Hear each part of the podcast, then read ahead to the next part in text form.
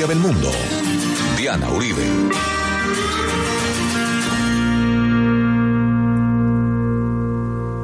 Buenas, les invitamos a los oyentes de Caracol que quieran ponerse en contacto con los programas, llamar al 302-9559, 302-9559 o escribir a info arroba la casa de la historia punto com, info arroba la casa de la historia punto com o consultar nuestra página web www.lacasadelahistoria.com www.lacasadelahistoria.com Hoy vamos a hablar del destino de la isla de Irlanda en el siglo XX, en la era moderna, The Troubles, la, la partición y todo lo que pasa.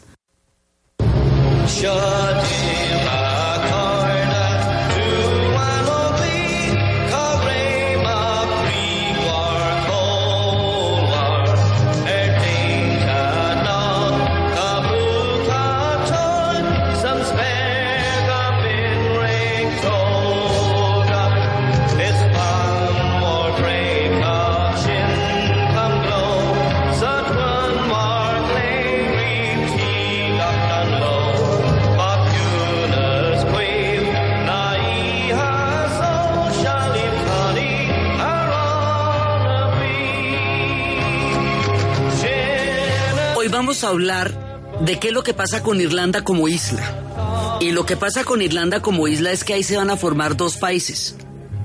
Un país al que vamos a llamar la República y otro país al que vamos a llamar Irlanda del Norte. Entonces vamos a contar por qué. Pero además vamos a contar que en el norte se va a incubar una guerra de proporciones impresionantes a partir del resultado de todos los acontecimientos que se van a desencadenar ahorita. Entonces vamos a empezar con la figura de un personaje de lo más particular, polifacético y mm, influyente en la historia de Irlanda. Se llama Eamon de Valera. Eamon de Valera estuvo en la rebelión de la Pascua estuvo detenido en Gales, se salvó porque técnicamente él había nacido en los Estados Unidos. La mamá lo había tenido allá y luego lo ha mandado para Irlanda porque ni siquiera lo podía mantener allá. Y porque tenía ancestro español. Entonces, por eso no lo ejecutaron junto a con todos los demás que sí ejecutaron en la rebelión de la Pascua, pero él también participó. Más adelante, él va a estar con Michael Collins eh, en, la, en la primera parte cuando hacen el Parlamento. Y después eh, a él lo van a meter a la cárcel. En todo este tiempo, cuando estuvo detenido, a él lo metieron a la cárcel. Y resulta que él se voló de la cárcel. Y se voló de la cárcel con una estrategia de un ponque donde le mandaron unas llaves de la prisión, o sea, una cosa de, de completamente cinematográfica.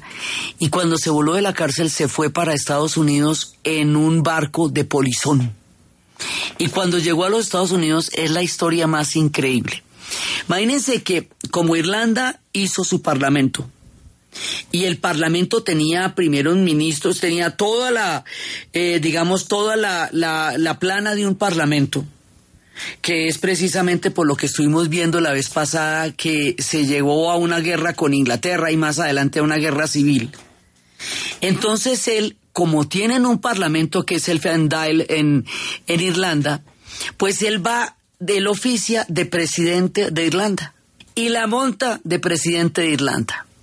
Y como en Estados Unidos hay una gran cantidad de organizaciones que hemos visto que se formaron a lo largo de la diáspora, y hay tantísimos irlandeses allá, hemos visto que Irlanda, Estados Unidos constituye un pedazo más de la nación de Irlanda por la cantidad de gente que emigró durante la hambruna y después. Entonces, otro actor fundamental de nuestra historia es la diáspora irlandesa en los Estados Unidos. O sea, Estados Unidos para nosotros forma parte de la historia de Irlanda porque allá hay muchísimos irlandeses. Entonces, todas estas organizaciones lo van a recibir y lo van a tratar como presidente de Irlanda. Y el hombre llega a oficiar de presidente de Irlanda. Y lo llevan al Waldorf Astoria, donde se hospedan los presidentes. Entonces el hombre pasa de la cárcel a ser polizón en un barco. a ser presidente de Irlanda en, la, en el Waldorf Astoria. Pero esto, digamos, no está ocurriendo en la realidad porque eh, pues él no es presidente en la medida en que esto todavía no existe, ¿sí me entiende? Recuerda de que la montamos de parlamento y la montamos. ¿Sí? Y por eso fue que los ingleses se rebotaron. Entonces, como la montamos de parlamento, pues la montamos de presidente.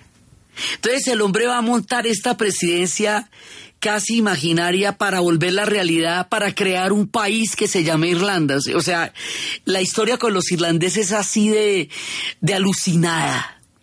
Entonces, eh, él va a recoger plata, unos bonos que les va a devolver cuando Irlanda sea una república. Esos son pispirispis porque todavía no es una república. Entonces, eh, pero sin embargo va a recoger 5 millones de dólares de la época que no había cómo trasladar legalmente a Irlanda porque los ingleses los podían confiscar y era un rollo. Y entonces, pero lo, logra conseguir una plata. Entonces resulta que este hombre, pues va por todas partes montando la de presidente de Irlanda y los irlandeses de la diáspora lo reconocen como tal. Pero pues el presidente de los Estados Unidos nunca lo va a reconocer porque, porque no se puede meter en ese lío con los ingleses. Porque aquí técnicamente todavía ellos están con Inglaterra hasta que pase todo lo que va a pasar. Entonces resulta que nadie lo recibe con una misión oficial pero él oficia de presidente porque todos los irlandeses de la diáspora lo reciben como presidente. Entonces estamos imaginándonos una presidencia, estamos imaginándonos una Irlanda y estamos recogiendo unos fondos para crearla. Y todo este imaginario alucinado de Amón de Valera va a terminar creando una Irlanda y va a terminar creando un país. O sea, lo más loco de esto es que esta aventura termina en que el tipo va a ser presidente de Irlanda cuando Irlanda exista, va a gobernarla por 30 años y va a tener ese país que fue a montarla de que existía en Estados Unidos. Entonces el capítulo de Eamón de Valera en Estados Unidos, que lo tengan reseñado como Eamón en América, es el capítulo de cómo Eamón va a crear la realidad de Irlanda a partir de la, del imaginario de Irlanda en los Estados Unidos con los irlandeses de la diáspora recogiendo la plata para un país que un día va a existir. Entonces, cuando él regresa, sí, eh, ya cuando va a regresar, además que lo nombran, el nombre es Prion Fiem, que es la, la, el nombre irlandés para primer ministro. Y y él está, está allá y entonces él, en, él alcanzó a ser presidente del Sinn Féin en Irlanda. Y, llega allá y empieza con toda esta creación alucinada, alucinada porque esta es una historia increíble de cómo las cosas pueden llegar a suceder cuando uno se las imagina. Y el hombre va a Chicago y el hombre va a Boston y va a Nueva York y llega y es el presidente de Irlanda y es el presidente de Irlanda. Y entonces después él va a volver a Irlanda. O sea, Wilson no lo, no nunca lo llegó a, nunca lo llegó a recibir, pero o sea, nada, nada llegó a suceder y todo llegó a suceder. Si me entiende, la historia de este man es muy loca. Porque finalmente eh, la campaña que él hizo en Estados Unidos sí termina por hacer, por crear un imaginario de Irlanda. Y él efectivamente va a llegar allá y bueno, hay todo un lío con el billete y cuando él va a llegar allá, más adelante va a fundar un partido político que se va a llamar el Fianna Fail y ese partido va a gobernar efectivamente Irlanda, o sea, todo esto va a ocurrir. Entonces, cuando él llega, finalmente llega, después es que se nos va a presentar todo el problema de la guerra civil, primero de la guerra contra Inglaterra y luego del tratado anglo-irlandés. El tratado anglo-irlandés, habíamos visto la vez pasada, es el que pone fin a la guerra declarada que había ocurrir entre Irlanda e Inglaterra cuando Irlanda crea su propio parlamento y cuando crea su propio ejército, que es el IRA. Y cuando empieza esta escalada y los Black and Tanners y toda esa violencia que vimos la vez pasada, entonces ahí se mandan de frente contra los ingleses. Y esto se vuelve insoportable hasta que hay una negociación. En esa negociación es que Amon de Valera manda a Michael Collins. Michael Collins termina firmando con Griffith la partición. O sea, la paz a cambio de partir la isla. Eh, finalmente, la isla va a quedar partida en dos naciones. Entonces, porque además los de Irlanda del Norte, que son los protestantes, también han hecho un parlamento. Y ahí el, ellos también tienen su personaje que los va a crear, que es Craig, ¿sí? Y ellos también están haciendo lo suyo. Entonces, lo que van a hacer es que los ingleses les van a decir a los del Parlamento de Irlanda del Norte que ellos están en capacidad de decidir si se unen o no a la nueva, a la República del Sur que se acaba de crear. Entonces, pues ellos obviamente van a decir que no se unen a la república que acaban de crear, porque ellos son los protestantes del norte. Entonces, así es que se va a llevar en la práctica la partición. O sea, la partición, por un lado, se firma como una condición histórica, pero la manera como se define es botándole la pelota a los protestantes y diciéndoles, bueno, ustedes están en libertad de unirse al sur o de permanecer independiente, de permanecer con, con Inglaterra. Entonces, en ese orden de ideas, pues los del norte no le van a seguir la caña a los del sur, porque precisamente tienen otro proyecto completamente diferente. Ellos quieren pertenecer al imperio británico y quieren una identidad protestante. Y los del sur quieren una república independiente de Irlanda que sea republicana y que no tenga nada que ver con los ingleses. Entonces tienen dos proyectos que son completamente separados y aparte e independientes, motivo por el cual esta isla se nos va a partir en dos países. Entonces empezamos hablando de la isla de Irlanda, no empezamos diciendo vamos a hablar de Irlanda porque es que vamos a hablar de Irlanda y vamos a hablar de Irlanda del Norte. Y al hablar de Irlanda y hablar de Irlanda del Norte vamos a hablar de dos países. Entonces, por un lado, para crear el sur está Eamon de Valera, montando toda la campaña en América, estuvo metido en todo, en la rebelión de la Pascua, en la guerra, en Estados Unidos, y finalmente, o sea, aquí se nos parten los dos destinos. Y finalmente, después de toda la cantidad de cosas, eh, se va a declarar eh, neutral. Irlanda se va a declarar neutral en la Segunda Guerra Mundial con un discurso que de Valera le da a Churchill diciéndole que pues Churchill muy heroico defendiendo su isla, pero resulta que es fácil ser tan heroico cuando se defiende un imperio. Pero Irlanda es un país partido que no tiene ninguna garantía de que esa defensa se vaya a traducir en una Irlanda justa para todos y que tampoco puede perder ni siquiera con un solo bombardeo porque dejaría de existir como isla y es el único que se le para y le dice yo no tengo ninguna garantía con usted y, no y no le voy a seguir el juego en la, en la Segunda Guerra Mundial y un momento en que Churchill le prometió que a ambos, a Irlanda del Norte y a la República de Irlanda, que si lo apoyaba en la Segunda Guerra Mundial los podía ayudar a reunificarse. Y entonces de Valera le dicen, ¿usted cree que yo le voy a creer eso? Mire, yo no le como a usted de ninguna. Y es como el único que no le comía de nada a Churchill en ese momento en que el hombre va a ser tan impresionante. Entonces de Valera sigue con lo suyo. El proyecto de De Valera es, en principio hay una autonomía, que luego él va a convertir en una constitución en 1937 y cuando él hace una constitución, en 1937 ya se va a crear un país, que al principio es una autonomía y luego se va a volver un país.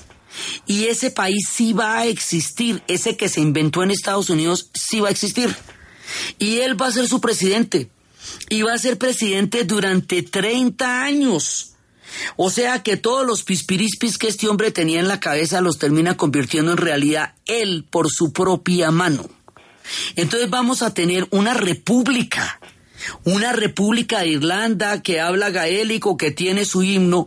Esa república ya no es tan bonita como eran los sueños, porque va a ser tremendamente conservadora y va a ser católica, profundamente católica, como no era la rebelión de la Pascua, la rebelión de la Pascua y el renacimiento gaélico eran un montón de tendencias que eran desde sufragistas, nacionalistas, gaélicas, socialistas, todo ese variopinto que hacía tan interesante para los artistas. Crear una Irlanda que fuera libre pensadora no es la Irlanda que va a crear Amón de Valera. Y Amón de Valera va a crear una Irlanda mucho más conservadora, un poco más parecida a la España de Franco, en el sentido moral de la palabra, un poco más eh, sombría en términos de libertad social. Eh, él crea una Irlanda como él tiene, como él cree que la tiene que crear en el sentido en que toma una serie de valores conservadores como valores cohesionantes. Todos los artistas ya no se sienten contentos en esta Irlanda, sienten que el espacio físico ya no representa el Estado Nacional por el que ellos tanto lucharon, pero como quiera que sea, ahí existe Irlanda, ¿me entiendes? Se la inventaron y la montaron y ahí existe. Y tiene su himno que cantan en gaélico.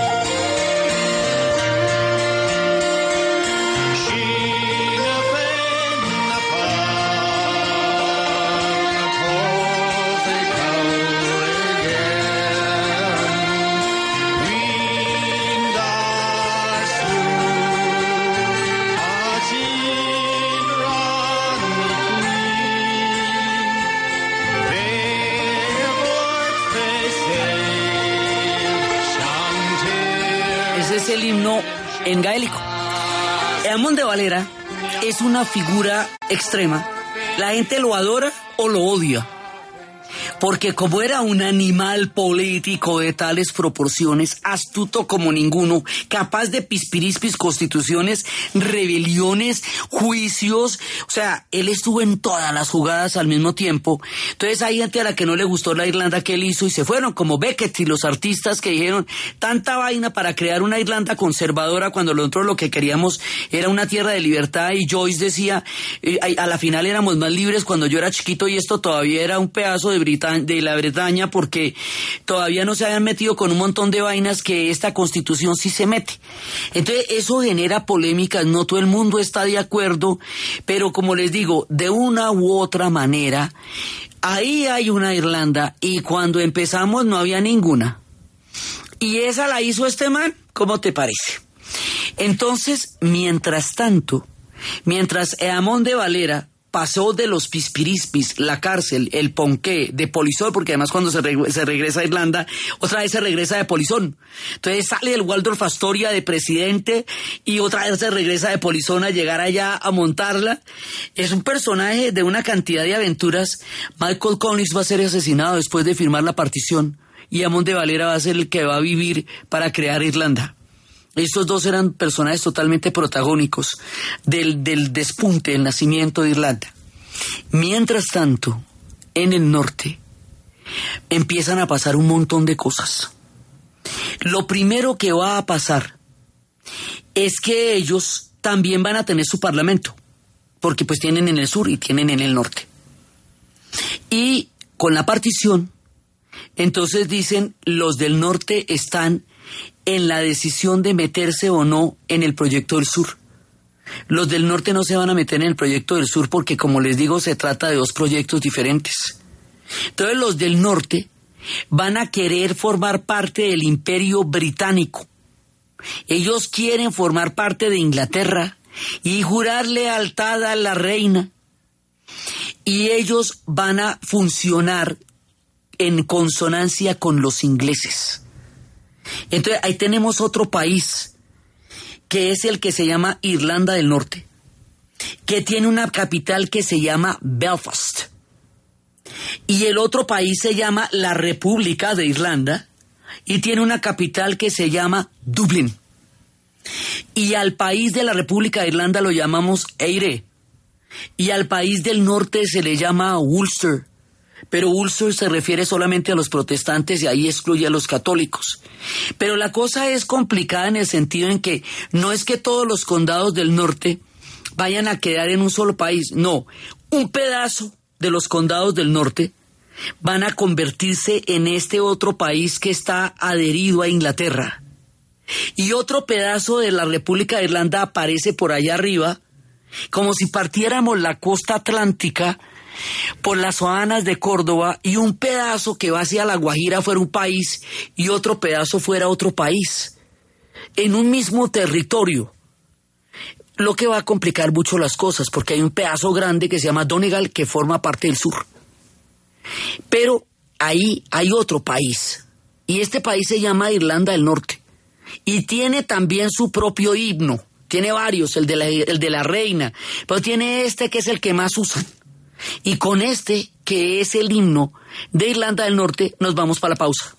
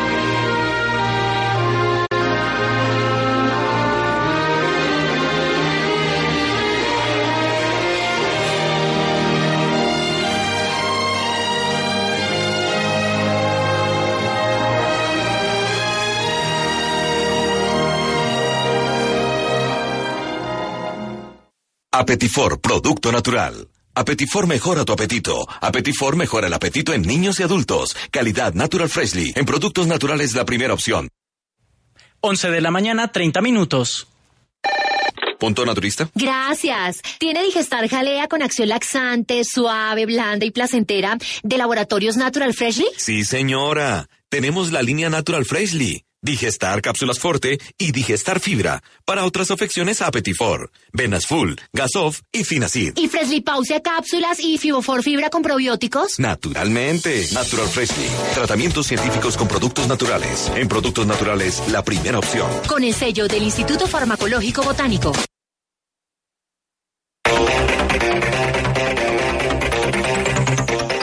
Pascual Guerrero de la ciudad de Cali. Ocho minutos del segundo periodo. América cero, Millonarios cero. El partido no ha cambiado mucho. La temperatura bajó un poco. América tiene la pelota, pero no es profundo. Y de manera inteligente, Millonarios aguanta sin arriesgar mucho en ataque. Todavía hay mucho partido para definir este compromiso, donde los dos equipos necesitan la victoria, especialmente el equipo de casa. América cero, Millonarios cero en el segundo periodo aquí en el Pascual Guerrero.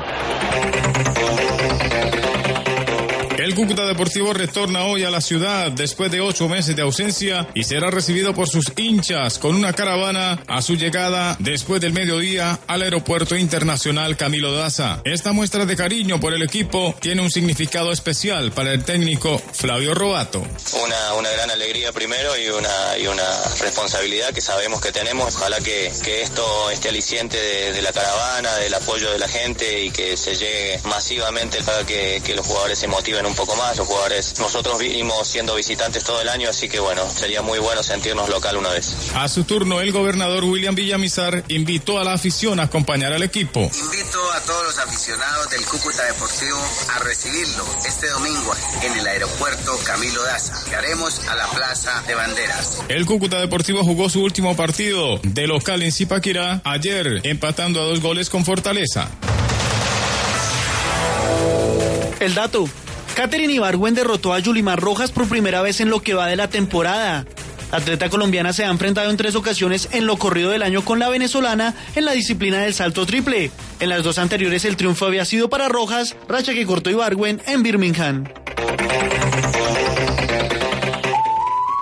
¿Y usted cómo durmió anoche? Comodísimo. Colchones comodísimos para dormir profundamente. En la cooperativa financiera John F. Kennedy, crédito para lo que necesite. Fácil y rápido. Cuotas fijas, cómodos plazos, intereses rebajados. Además, beneficios por solidaridad. Pase y solicite usted también su crédito. Un jugoso negocio. Donde todos ganamos. Vigilado Superintendencia Financiera de Colombia. Efecti, líder en giros, pagos y recargas, presenta la hora en Caracol Radio. 11 de la mañana, 33 minutos.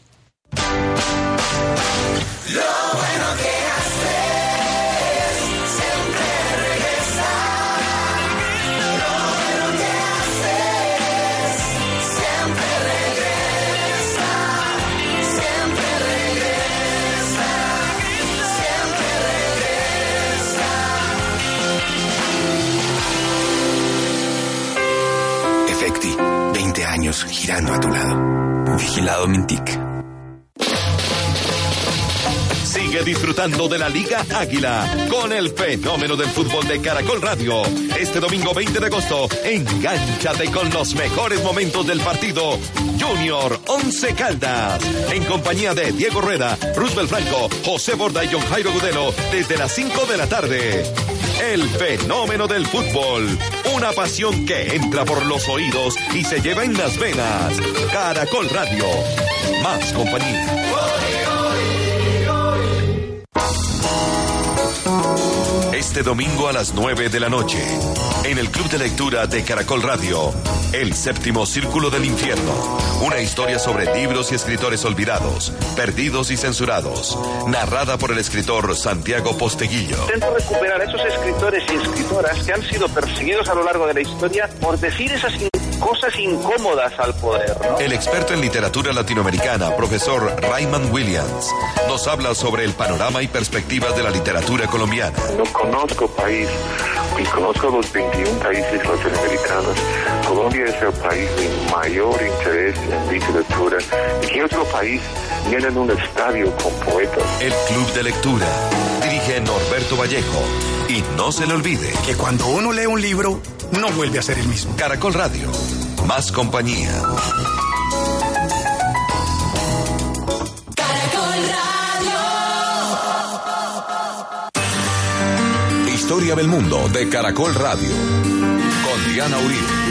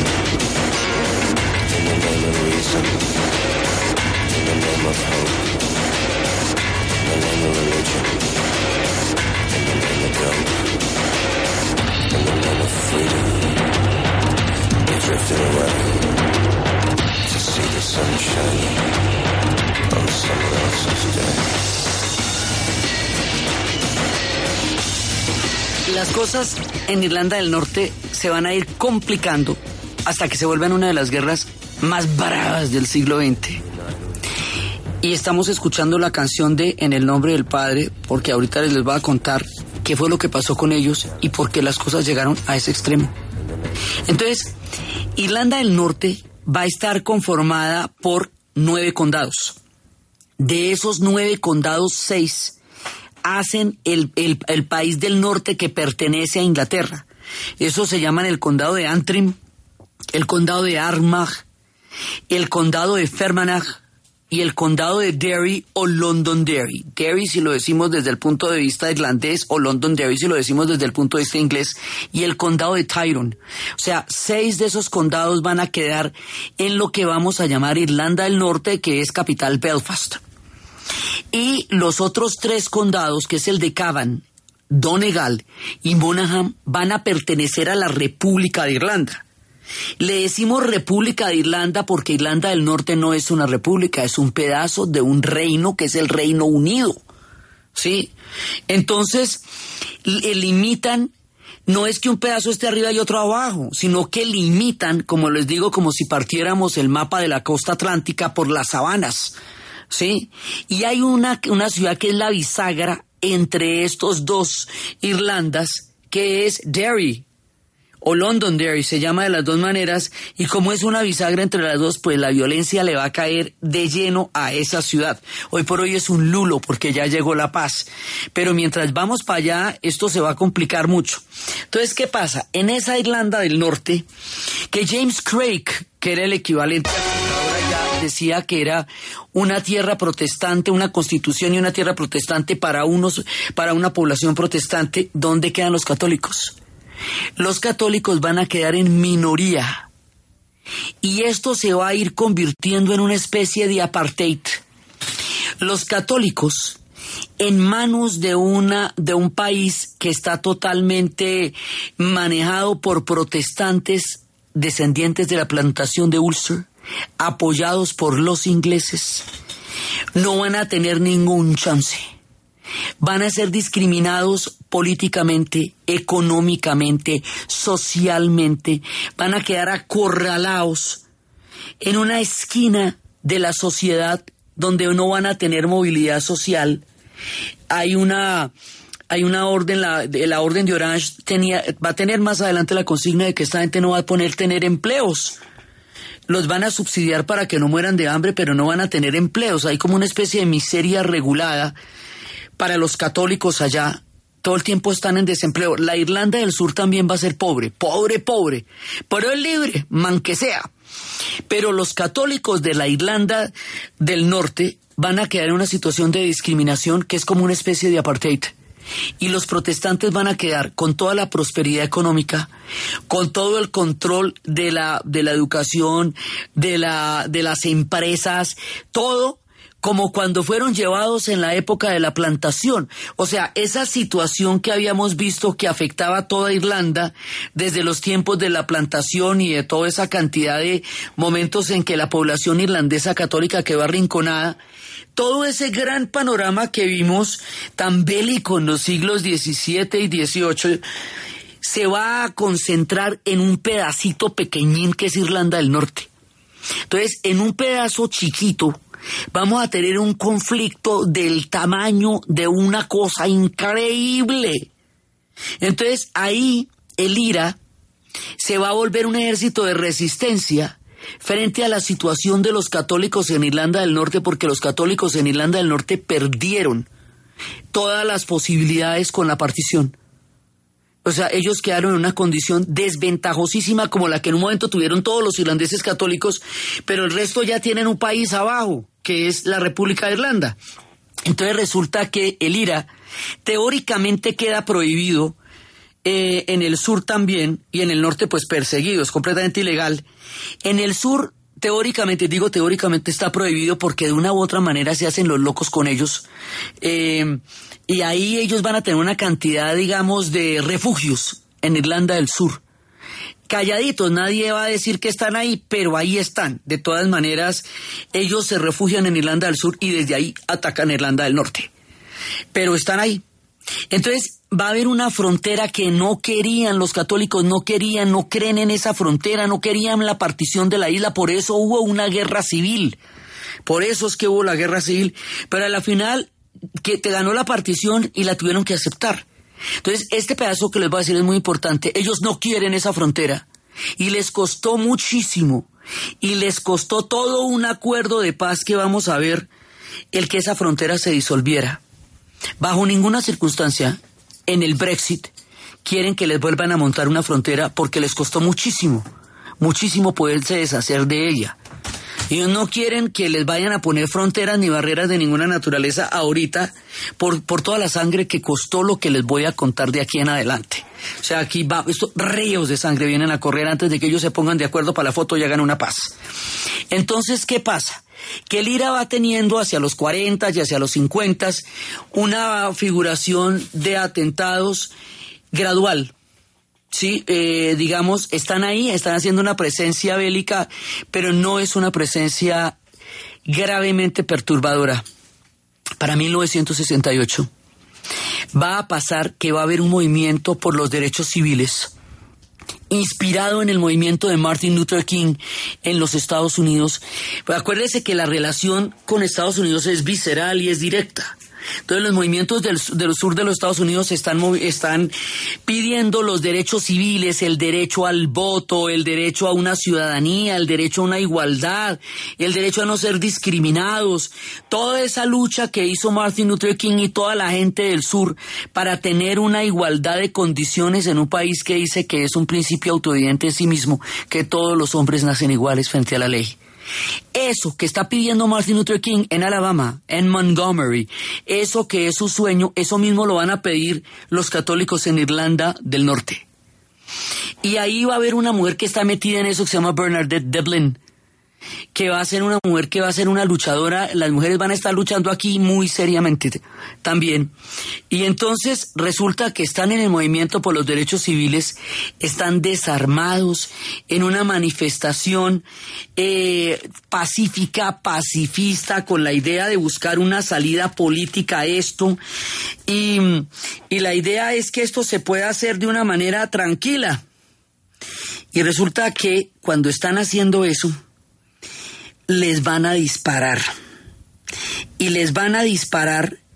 Y aquí va a haber dos momentos. Un momento que es en 1968 y otro más grave todavía que va a ser en 1972. Entonces, este movimiento que van a ser de una manera, eh, digamos, pacífica y civil, por el derecho al voto, porque casi quedan sin participación política ni nada, en ese momento los van a atacar y los van a atacar con un nivel de odio que van a ahogar esto en sangre. Y, esa, esa manera como atacar un movimiento civil le va a dar muchísimo peso a la lucha armada que va a ser el IRA. Entonces esto se va a volver mucho más grave. Hay un momento en que Bernadette Devlin, cuando dicen que los soldados estaban era defendiendo, le pegó una bofetada al delegado británico porque dijo eso es una mentira. En el norte hay grupos protestantes paramilitares armados que se armaron desde el momento en que se estaba hablando del acta de unión. Y el IRA, pues es un grupo armado. Entonces hay dos grupos armados, unos católicos y otros protestantes, y los protestantes están apoyados por el ejército británico. Entonces hay mucha gente armada y esto es muy chiquito. Entonces lo que va a pasar es que a partir de 1969, el IRA va a empezar, se divide en diferentes fracciones, ¿no? Y uno de ellos va a ser el IRA provisional. Y el IRA provisional va a ser muy agresivo de aquí en adelante. Y resulta que van a empezar las campañas de bombas. Por un lado, va a haber una manifestación pacífica. Y esa manifestación pacífica de jóvenes y de ancianos y de mujeres y de niños le va a disparar, esto es el 30 de enero de 1972. El 30 de enero de 1972 se convierte en otro de los Sunday Bloody Sundays, Domingo Sangriento. ¿Por qué otro? Porque ya tuvimos uno, el del estadio cuando estaban en el partido de Harlem. Ahora te- ya tuvimos otro en el 69, ahora tenemos en el 68, ahora tenemos otro en el 72. Y va a haber otro más adelante que es el que le va a cantar YouTube en un atentado en Enniskillen, que es el que vamos a ver en el otro capítulo. Y resulta que aquí empiezan a matar a la gente desarmada. Y cuando matan a la gente desarmada, eh, acaban, o sea, los británicos, el ejército británico los va les va a disparar. Y al dispararles por la espalda desarmados, otra vez, entonces el IRA se va a llenar de gente que se va a meter de voluntarios en el IRA, porque esta, esta condición de represión sobre manifestaciones civiles va a cerrar las salidas políticas y va a abrir las salidas armadas. Y abrir las salidas armadas quiere decir que el viernes siguiente al Sunday Bloody Sunday, el IRA puso 22 bombas en la ciudad de Derry. Y la ciudad de Derry es chiquitica. Y puso 22 bombas. ¿Usted imagina lo que es eso? Entonces la respuesta a las 22 bombas, o sea, aquí nos vamos a meter en la escalada. Cuando un conflicto escala, se degrada, cada vez se vuelve peor, las respuestas van a ser cada vez más contundentes y eso se les forma un infierno. Y de aquí en adelante, del 69 en adelante, esto se va a llamar The Trouble. The Trouble significa los problemas, que es una manera casi eufemística de referirse al guerronón que se les va a armar. Un poco como nosotros le decimos al periodo de tan terrible de violencia y de que tuvimos en los años 50, la violencia. Hablamos de la violencia, estamos hablando de 350 mil muertos y un país que se desangró. Esto lo llaman the trouble, los problemas. Los problemas es un guerronón. Mire, después de 1972 y de las 23 bombas, 22 bombas que van a poner en Derry, el ejército británico entra directamente y se toma el control directo de Irlanda del Norte. Es decir, el Parlamento de Irlanda del Norte que habíamos creado, que era hermano del Parlamento del Sur, pero pues para el otro lado y con otro proyecto, desaparece y queda bajo mandato directo de Londres. Es decir, desaparece cualquier autonomía de Irlanda del Norte y quedan mandados directamente desde Londres. Se, se abole cualquier otra cosa. Y de aquí en adelante entran los ingleses. Hay un edificio alto en Belfast, el único que hay alto, y ahí ponen un helipuerto. Y en el helipuerto van a empezar a patrullar con helicópteros a toda la gente todos los días. Y la gente se empieza a disparar y se vuelve una zona de guerra. Y ahí es cuando Irlanda del Norte empieza a aparecer en los noticieros como una zona de guerra y las imágenes se representan todo el día como bombas, atentados, eh, vidrios rotos, gente llorando, se vuelve la guerra, la guerra, la desolación, la guerra. Y entonces en ese momento, cuando pasan esa escalada de bombas en la ciudad de, de Derry, la policía necesita encontrar resultados inmediatos porque la presión que hay en Londres para que haya resultados es muy grande. Entonces van y cogen a cualquier hijo vecino que esté mal parqueado donde no toca como no toca. Y había un pobre tipo que estaba con un amigo, un muerto de hambre, que no tenía nada que ver, que robaba, eh, robaba ma- material de los tejados, un ladronzuelo. Y este tipo que estaba mal parqueado se lo llevan con el amigo y lo acusan de ser el que puso las bombas y se lo llevan con toda la familia, van y sacan a toda la familia, toda, toda, toda, toda la familia que estaba en, en Irlanda y en Londres. Y los van a meter a 15 años de prisión y les arman una, un falso positivo judicial. Les, les falman una acusación falsa para mostrar resultados. Esta es la historia de Jerry Conlon. Y sobre él se hizo una película que se llama En el nombre del Padre porque el padre va a morir enfermo en prisión, porque no lo van a liberar con, por razones humanitarias. Y estando en prisión van a llegar los verdaderos culpables de la bomba y le van a decir a los ingleses, esta gente es inocente, porque nosotros pusimos la bomba y nadie hace nada y tapan esa evidencia. Y la película muestra cómo una abogada que se propuso en la tarea de demostrar la inocencia de esta gente, encuentra que han ocultado pruebas para mantenerlos en la cárcel, siendo completamente inocentes. Este es uno de los casos más dramáticos y aterradores porque por culpa de una necesidad de, de resultados policiales, se condena a una familia entera a 15 años de prisión por un crimen que no cometieron. Entonces, estábamos escuchando la canción de, de YouTube de En el nombre del Padre y ahora vamos a escuchar la de Shaneira Khan, de la banda sonora de la película En el nombre del Padre.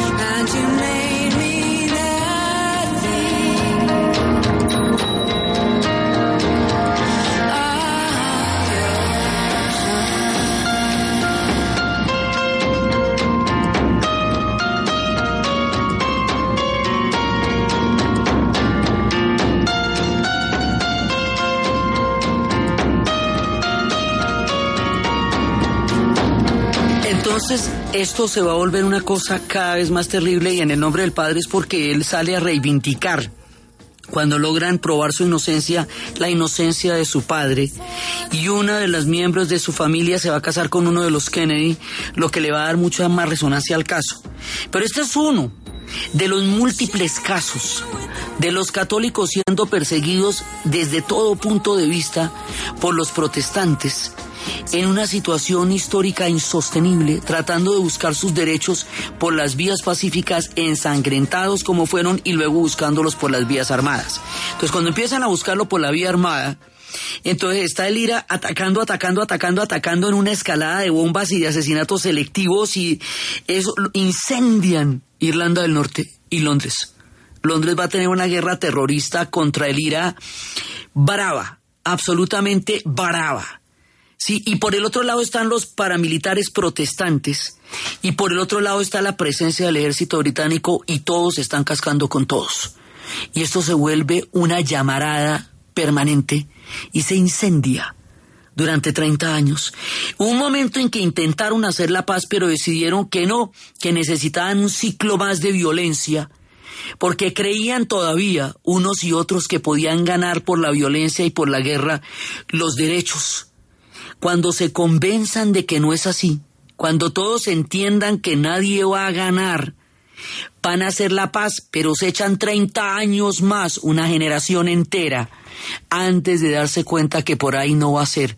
Mientras tanto, Irlanda del Norte es una llamarada total, está totalmente incendiada en una situación de tensión terrible. Entonces, esto se va a grabar en los ochentas y se va a poner mucho más grave antes de que se resuelva. Entonces, la forma como esto se agrava, la figura del reverendo Ian Parsley, que va a ser el factor generador de odio, un hombre que va a esparcir el discurso del odio durante años y años y años a través de los protestantes y a través de gente que le copia el odio, la manera como esto llega a una situación límite con las huelgas de hambre, y la manera como esto se nos torna insoportable hasta que se empieza a resolver, porque llegan a la conclusión de que una forma de vida así no es sostenible para nadie, es lo que vamos a ver en el siguiente programa. Entonces, desde los espacios de la figura malabarística de Eamon de Valera, de la creación de una Irlanda primero en el imaginario y luego la constitución, de la partición de la isla, de la Irlanda del Norte, de los nueve condados divididos entre una y otra nación, de las llamaradas que se incendian en Irlanda del Norte y el paso lento en la historia que va llevando la República de Irlanda y en esta isla turbulenta y estremecida de Irlanda en el siglo XX, en la narración de Ana Uribe, en la producción Jessy Rodríguez y para ustedes feliz fin de semana.